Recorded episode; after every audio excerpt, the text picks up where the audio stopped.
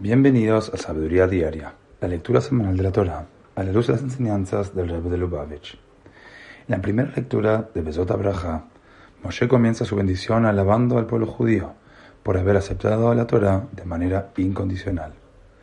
Compara la aceptación de la Torah por parte de los judíos con el rechazo de las otras naciones a adoptarla, ya que Dios se la había ofrecido antes de dársela a los judíos. Dice el versículo, Hashem lamo, mehar paran.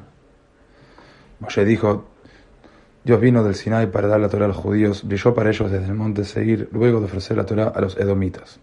Apareció a los judíos desde el monte Parán, donde ofreció la Torah a los ismaelitas. En un Fabrengen del año 5742 y 5748, el Rebbe nos enseñó que los edomitas y los ismaelitas representan a todas las naciones no judías pasadas y presentes.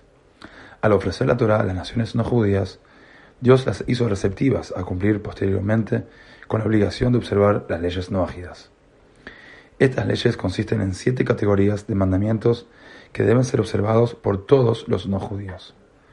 Para aceptar apropiadamente este código legal, los no judíos deben reconocer que Dios lo entregó a la humanidad conjuntamente con la Torá que él entregara en el monte Sinai.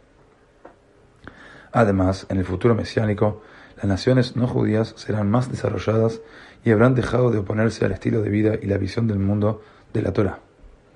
Al acercarse a las naciones del mundo para ofrecerles la oportunidad de aceptar toda la Torá, Dios implantó dentro de ellas la receptividad respecto de la obligación que tienen de aceptar la autoridad de la Torá, comprometiéndolas a observar las leyes no ágidas. Este movimiento también prepara la futura aceptación por parte de las naciones de la visión del mundo de la Torah, transformándolas así en participantes activos de la redención final.